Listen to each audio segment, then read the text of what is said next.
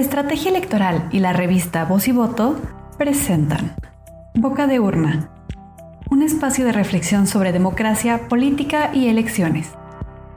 Hola, ¿cómo están? Bienvenidos a Boca de Urna. Estamos aquí, Gloria Alcocer y yo, Arturo Espinosa. Vamos el día de hoy a hablar con Patricio Vallados, quien es el director ejecutivo de prerrogativas y partidos políticos del el Instituto Nacional Electoral. Hoy queremos hablar un poco sobre la creación de nuevos partidos políticos. Sabemos que hay un proceso para tener nuevos partidos políticos y queremos un poco platicar de en qué consiste, en qué va y qué implicaciones va a tener. Gloria, ¿cómo estás? Muy bien, aquí en tiempos de coronavirus estamos todos lejitos, pero, pero cercanas, cercanos. Aprovechen para escucharnos tanto en esta edición como en las que tenemos anteriores. Bienvenido, Patricio. Muchas gracias por acompañarnos el día de hoy. ¿Qué tal, Arturo, Gloria? Muchas gracias por invitarme. A ver, de entrada nos gustaría que nos contaras un poco en qué consiste el proceso. O sea, cómo, es, es un proceso muy largo, es complicado y me parece que habría que entender un poco de qué se trata el proceso para crear un nuevo partido político. Se inscribieron muchísimas agrupaciones, lo cierto es que hoy sabemos que pocas han logrado el registro, ¿no? Si nos puedes un poco explicar esa parte. Bueno, empezaremos porque nadie ha logrado el registro. Cierto, cierto. Eso será hasta junio eventualmente cuando el Consejo General se pronuncie eh, al respecto. Pero yo empezaría quizá un poquito más atrás. Digamos, el sistema de partidos en cualquier democracia eh, tiene que tener puertas de entrada y puertas de salida. ¿Por qué? Pues porque la sociedad es plural, es diversa y entonces las opciones pues no siempre son las mismas. Entonces normalmente los sistemas electorales tienen puertas de entrada y puertas de salida para partidos políticos. Las puertas de salida suelen ser las votaciones, es decir, los partidos que no cuentan con el suficiente apoyo de la sociedad, pues eh, no pueden eh, mantener su registro. Y las puertas de entrada, que en México ha ido evolucionando el tema hasta ahorita tener una puerta de entrada cada seis años. Antes era cada tres años eh, y ahora se alargó y es cada seis años en el año posterior a em, las elecciones presidenciales. Entonces los partidos en México pueden perder su registro cada tres años si no tienen la suficiente votación y solo lo pueden obtener cada seis años que es el caso eh, que nos ocupa ahora. El año pasado, en 2019, en enero, eh, se abrió el plazo para que organizaciones pudieran eh, manifestar su intención de convertirse en un partido político. Tuvimos 106 organizaciones que manifestaron su interés por formar un partido político. De esas 106, 13 no fueron eh, procedentes, no entregaron los papeles mínimos que se les pedía, cuatro se desistieron en esta fase previa, con lo cual tuvimos 89 que eh, fueron objeto del banderazo, digamos, de salida, por así decir. A partir de ahí, eh, a lo largo de, de 2019 tuvimos otras 47 desistimientos. Entonces nos quedamos con 42 organizaciones. De esas 42 organizaciones, hubo 11 que no tuvieron actividad, es decir, eh, pues no desistieron, pero tampoco hicieron asambleas o, afiliaron a personas. Em, otras 11 que, eh, habiendo afiliado personas, no hicieron asambleas. Y 8 eh, que no reunieron ni, ni una sola asamblea, el quórum lo cual nos dejó con 12 eh, organizaciones que fueron más o menos activas. De estas, siete presentaron una solicitud formal de registro que lo tuvieron que hacer a más tardar eh, en el mes de febrero del 2020. Entonces ahora el INE está analizando las solicitudes formales de esas siete organizaciones. solamente siete. Únicamente. Entonces de 106 Vamos en siete, quién sabe cuántas eh, obtengan el registro, pero de lo que sí podemos concluir preliminarmente pues, es que hacer un partido político pues no es una cuestión sencilla y que esté al alcance de todos. Claro, aquí, bueno, de entrada hoy sabemos que hay siete que parece ser que pueden ser un partido político, ¿no? Está el INE haciendo las valoraciones. Aquí una pregunta, eh, lo que decías al principio de los partidos políticos en la democracia, la verdad es que en México no nos gustan los partidos políticos y siempre hemos creído que es mejor no tener partidos políticos. Creo que hay que hacer énfasis en eso, no es mejor tener siempre partidos a no tener ningún tipo de partido. Y sobre todo que hay un tema, yo creo que no es solamente en México, me parece que sí es un tema regional e incluso mundial de justamente esta paradoja, ¿no? No creemos en los partidos, no nos gustan, hay una crisis, pero hay más.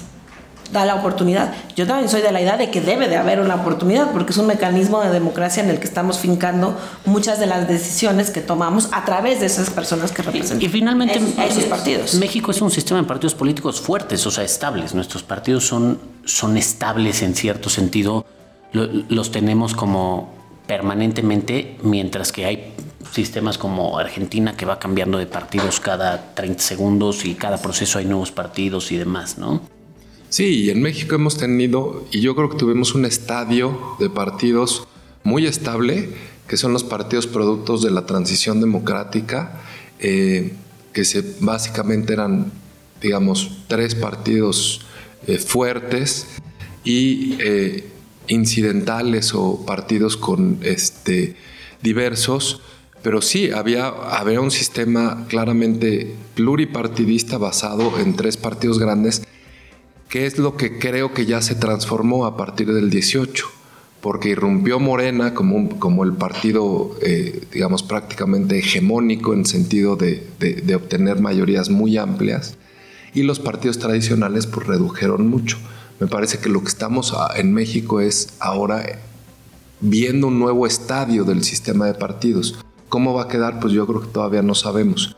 Pero lo cierto, y en eso coincido con ustedes perfectamente, es que la democracia en, digamos, cualquier país del mundo se basa en dos cuestiones. Uno, pues es que no, no, no se puede preguntarle a todo mundo cuál es su opinión acerca de lo público. Y entonces es indispensable mecanismos de agregación de voluntades que se llaman partidos políticos como les queramos llamar, son partidos políticos. Es decir, son organizaciones que lo que hacen es que suman las voluntades del electorado, de la ciudadanía, y la pueden procesar de manera más o menos ordenada mediante la representación en el Congreso, en el Ejecutivo, etcétera, etcétera. Y por el otro lado, eh, me parece que en efecto pues México es un país plural de ideas, este, de maneras de ser, de eh, regiones, etcétera, etcétera. Y lo importante es que cualquier sistema democrático pueda más o menos pintar esa pluralidad de ideas eh, mientras sea ordenado. Porque en efecto, pues existen casos en donde hay tantos partidos que la toma de decisiones se vuelve bien, bien complicada. En este sentido, a ver, un poco como estamos ahorita. Hay siete organizaciones que, digamos, llegaron hasta el final. ¿Por qué de, entrada a mí me llamó mucho la atención que se inscribieran tanto? Todo el mundo pensara que es más fácil hacer un partido político, todo el mundo irá por el tema del botín, que es el financiamiento.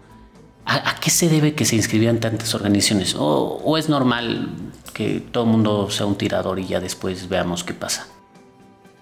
Pues me parece que en, efecto hay, cierta...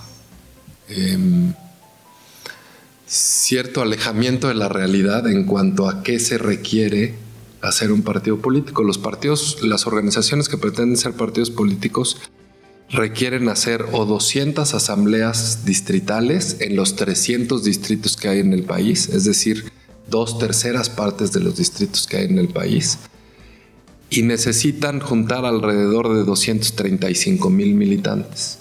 Uno puede pensar que asambleas distritales de 300 personas o estatales en 20 de 32 entidades de 3 mil personas podría pues, resultar no tan, no, no tan difícil. Pero todo el mundo sabe que aunque convoquemos a una fiesta y está pagada, traer a 300 personas en un mismo lugar a misma hora para unirse a un proyecto político, pues desde luego que no es sencillo.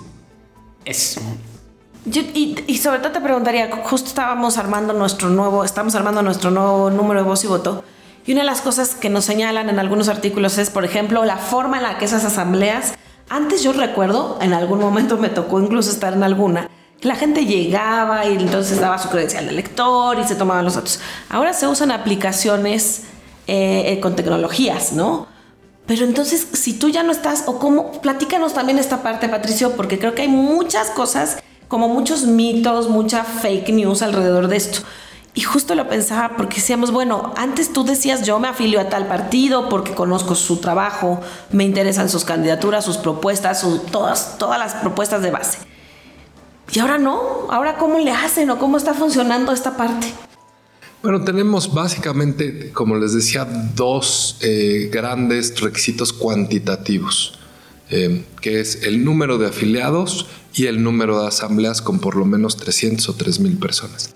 Las asambleas son más o menos iguales que como las que te, que, te acuerdas. Es decir, acuden las personas eh, ante personal del Instituto Nacional Electoral, presentan su credencial original, esto se revisa contra el padrón que ya está precargado en las computadoras para saber si son del distrito al que pertenecen o de la entidad a la que pertenecen y si su credencial está vigente. Entonces, una vez hecho eso, ya pasan ese filtro y se juntan. Cuando hay suficientes número, pues ya el vocal, eh, normalmente son los vocales ejecutivos, pero cualquier miembro de la junta, ya sea distrital o local del INE, eh, ahí eh, le avisa a la organización que ya hay suficientes personas, que hay quórum para sesionar, y entonces a partir de ahí ellos hacen su asamblea, que normalmente es eh, dar una explicación de los documentos básicos y nombrar y elegir a los delegados a la Asamblea Nacional Constitutiva. Entonces eso normalmente, digamos, ha variado muy poco en cuanto a tecnología. La otra parte que sí varió mucho es la afiliación que le llamamos nosotros del resto del país, es decir, que no proviene de una asamblea, proviene del trabajo que hacen en las calles, en los pueblos, en, en todos lados los eh, militantes o los organizadores y las organizadoras. Em, ahí lo que tenemos es que antes eran folios que se daban en papel. En papel se escribía el nombre, los dos apellidos, el número de credencial para votar con fotografía y eh, copia de la credencial para votar. Esto se prestaba, eh, digamos, a, a veces no, no, tener confianza en la, en la legitimidad de esos apoyos, porque si tú tenías los datos de alguna persona, pues, pues podías llenarlos sin que necesariamente esa persona estuviera ahí.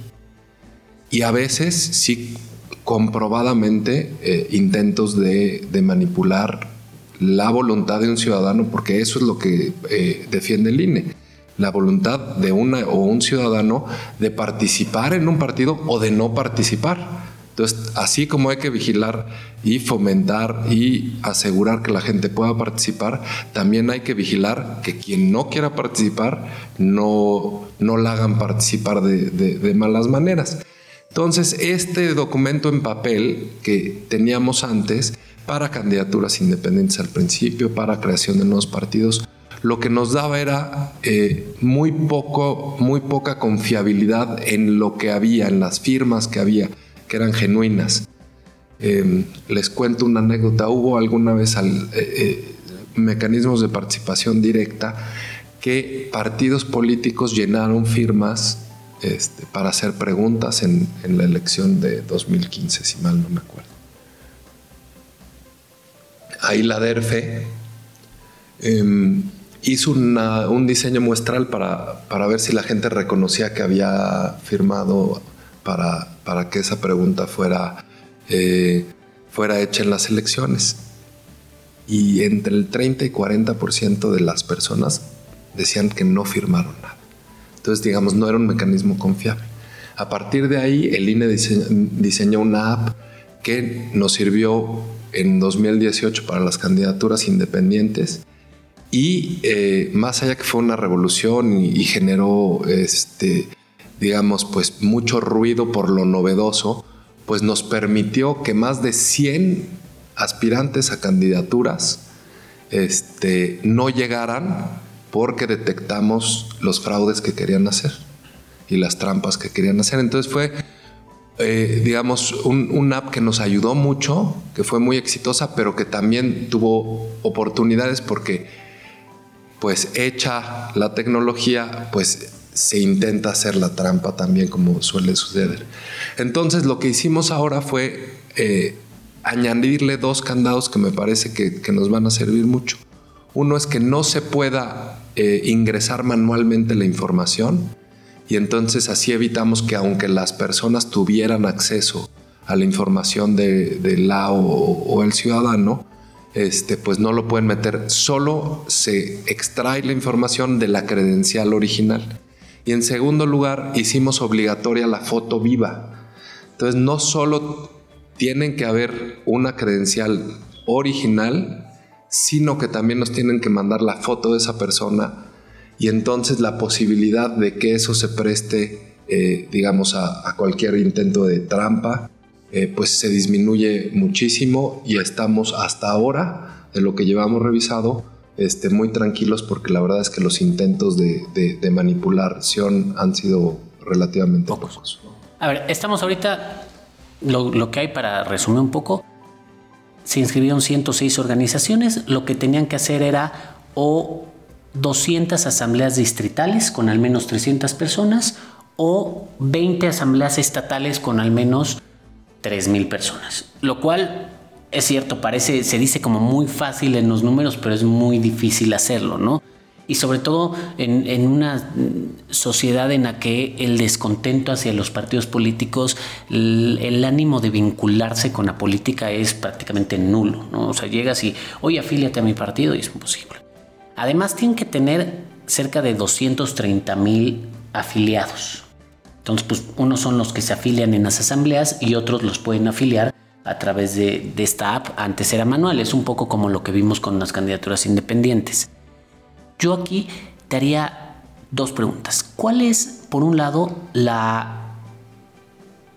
¿Qué es lo que más escogen los, las organizaciones? ¿200 asambleas o 20 asambleas?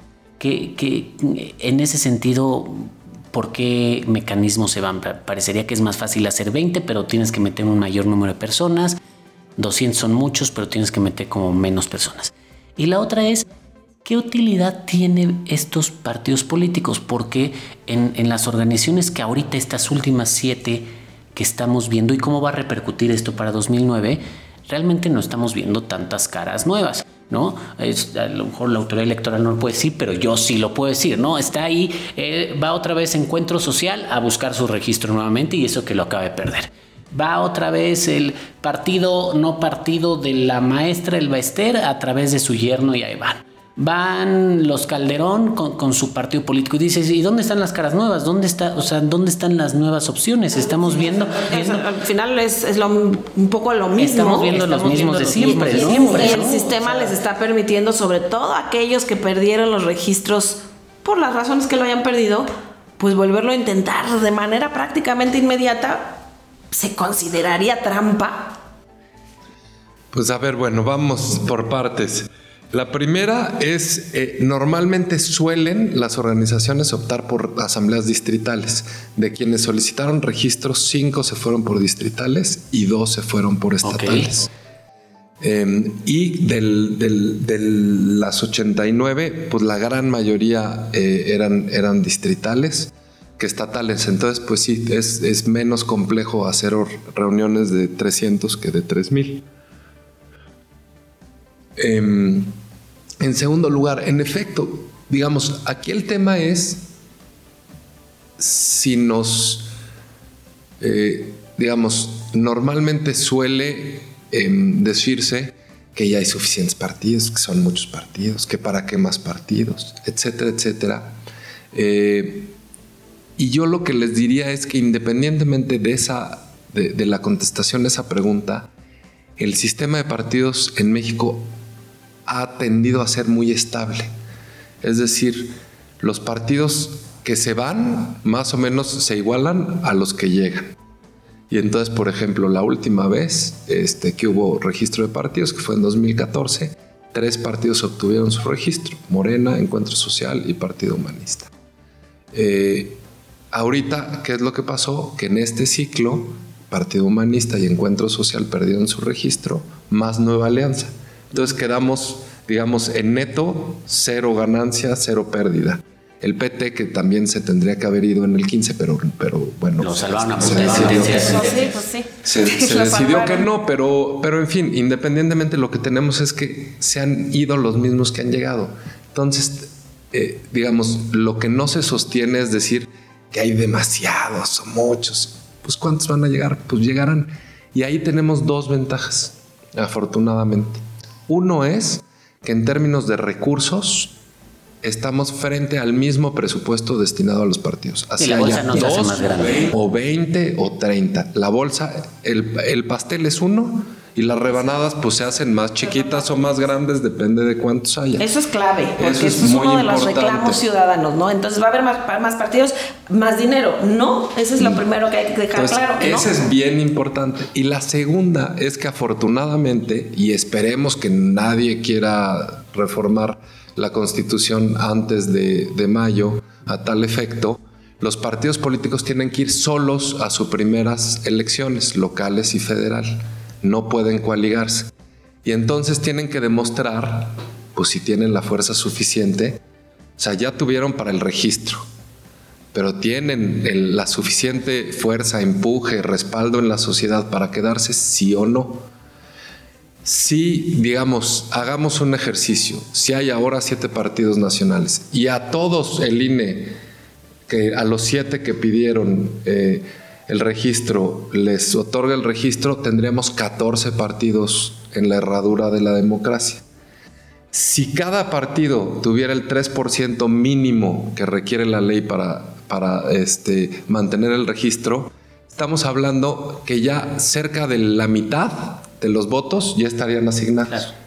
Y eso pues no va a ocurrir nunca, porque hay partidos pues que tienen más respaldo en la sociedad y entonces seguramente nos vamos a ver que en 21 va a haber varios partidos que pierdan el registro porque no tengan el 3%.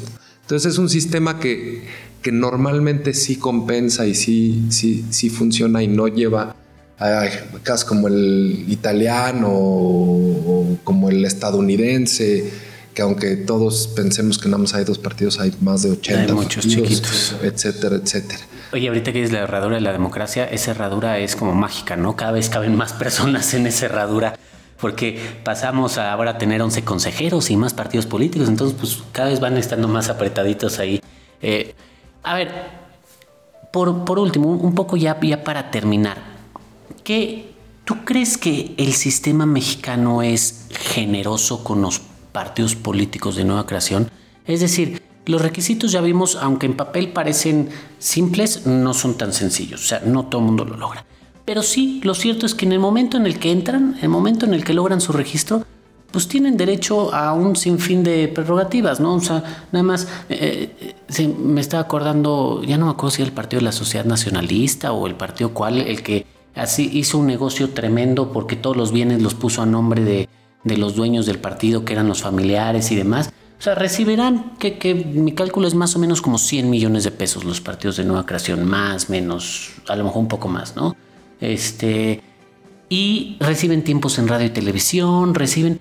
Y hay unos que se van en, en la primera elección, o sea, el primer chance que tienen de participar, se van. El otro día decía yo en un foro ahí en jurídicas, que a mí me parecía que debían de recibir financiamiento hasta después de que mostraran su fuerza electoral en una elección, ¿no? Entonces que ya viera que la ciudadanía sí los simpatiza, porque eso es otra cosa que hemos visto también con las candidaturas independientes. Una cosa es que yo diga, sí quiero ser que tú seas candidata independiente, Gloria, y otra cosa es que en la boleta electoral vote por ti.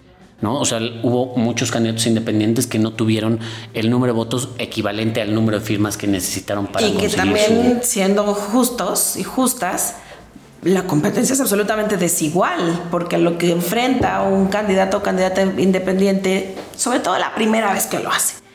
Yo me acuerdo mucho cuando entrevistábamos a candidatos independientes para la, la, constituyente en Ciudad de México y nos decían, mira, es como si nos entregaran a todos una bicicleta, pero la nuestra es vieja, ponchada, y, y nos ponen una cuesta arriba. Y era mucha gente joven, por ejemplo, que había decidido irse. Entonces, también tendrá que ver con esta contienda desigual para los nuevos, ¿no? Porque al final aparentemente pues todos van, por lo que nos explicas, como en el mismo terreno, nada más que sí es tan, tan eh, equitativa esa contienda con estos nuevos, ¿o cómo la ves? ¿Cómo la ves? Eh, esa es otra cosa, porque digo, en términos de candidaturas independientes, pero ahorita en términos de dinero, insisto, ¿qué recibirá un partido político de reciente creación? ¿100, 200 millones de pesos? Morena recibe 1.700. ¿Cómo le vas a competir a, eso? Aunque sea el mismo pastel, a algunos les toca una rebanada más gordita y otra. Mucho más grande. Una migajilla. Así es. Eh, y me parece que eso está bien.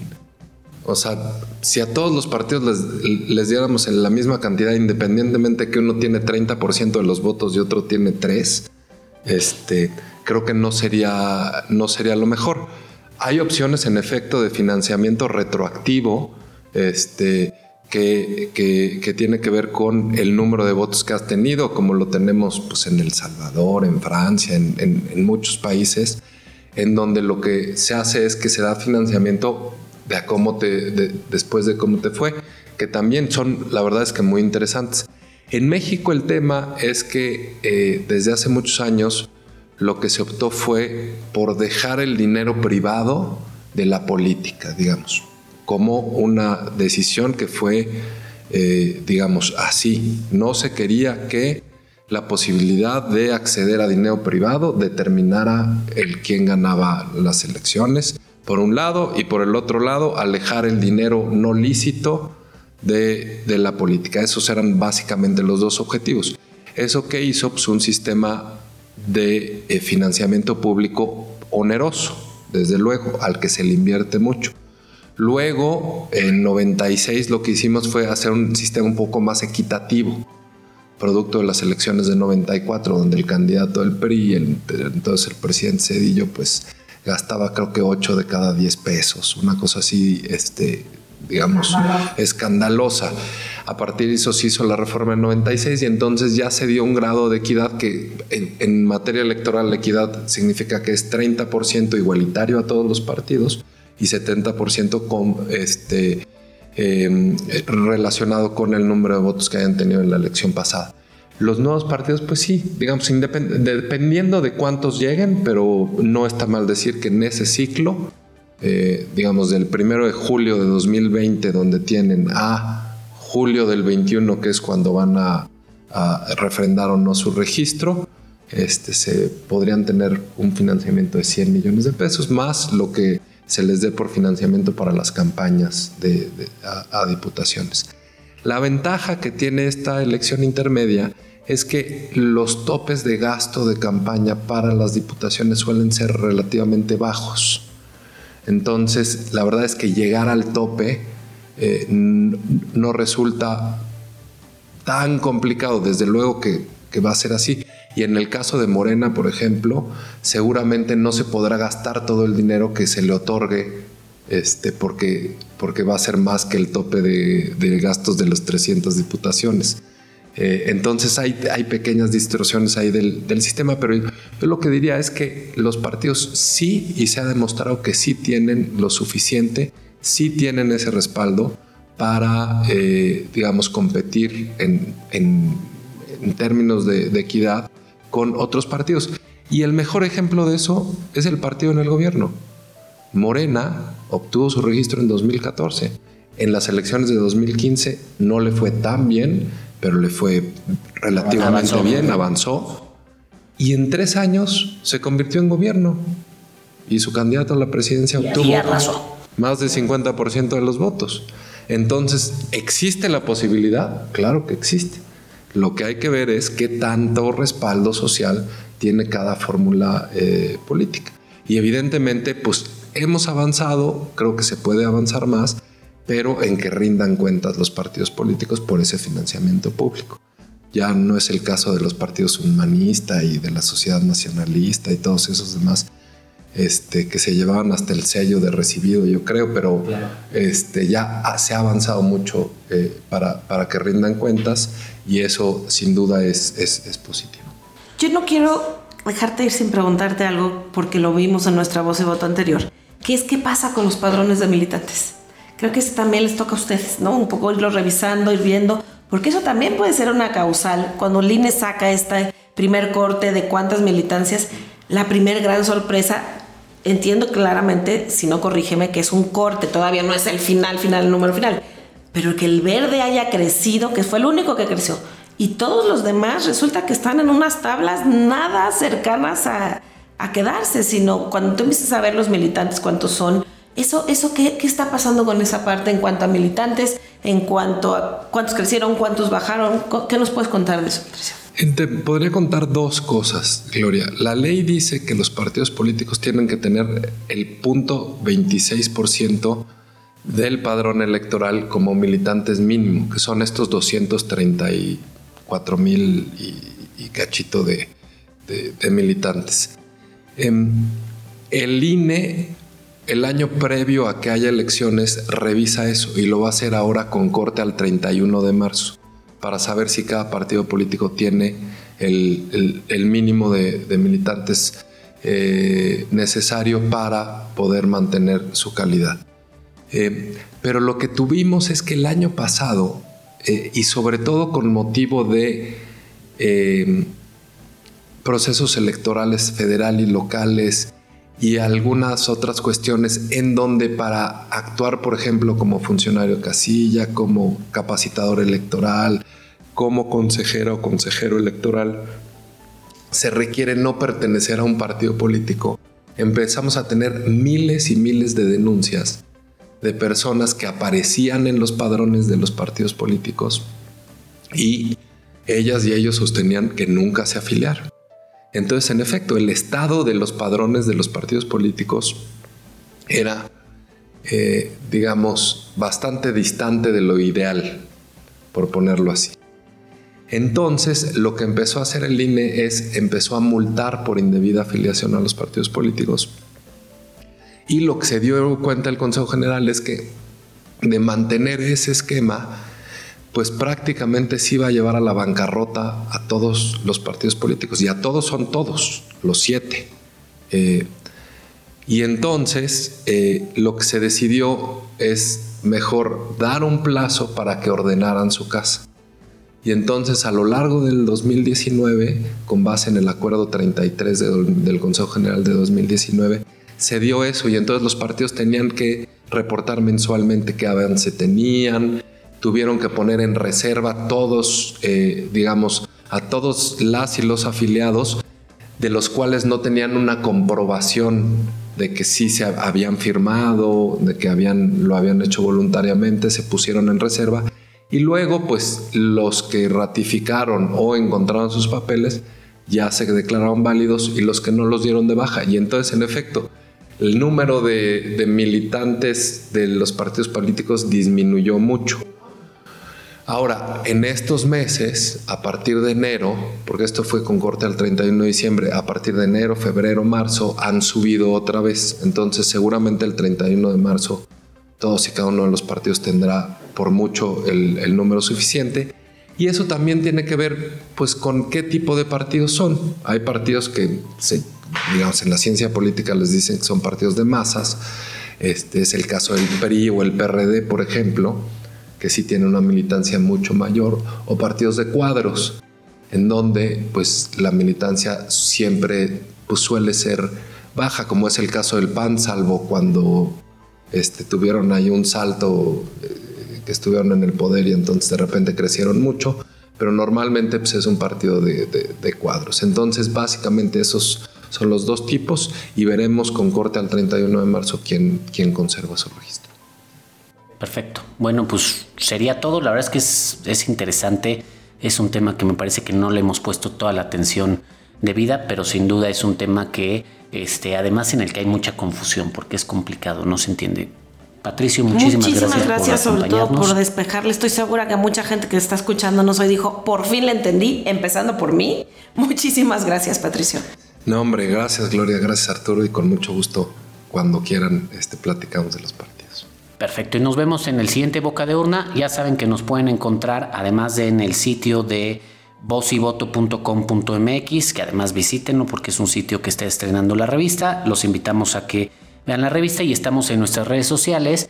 revista BIBMX en Twitter, Voz y Voto y Elecciones y más, Estrategia Electoral. Muchísimas gracias.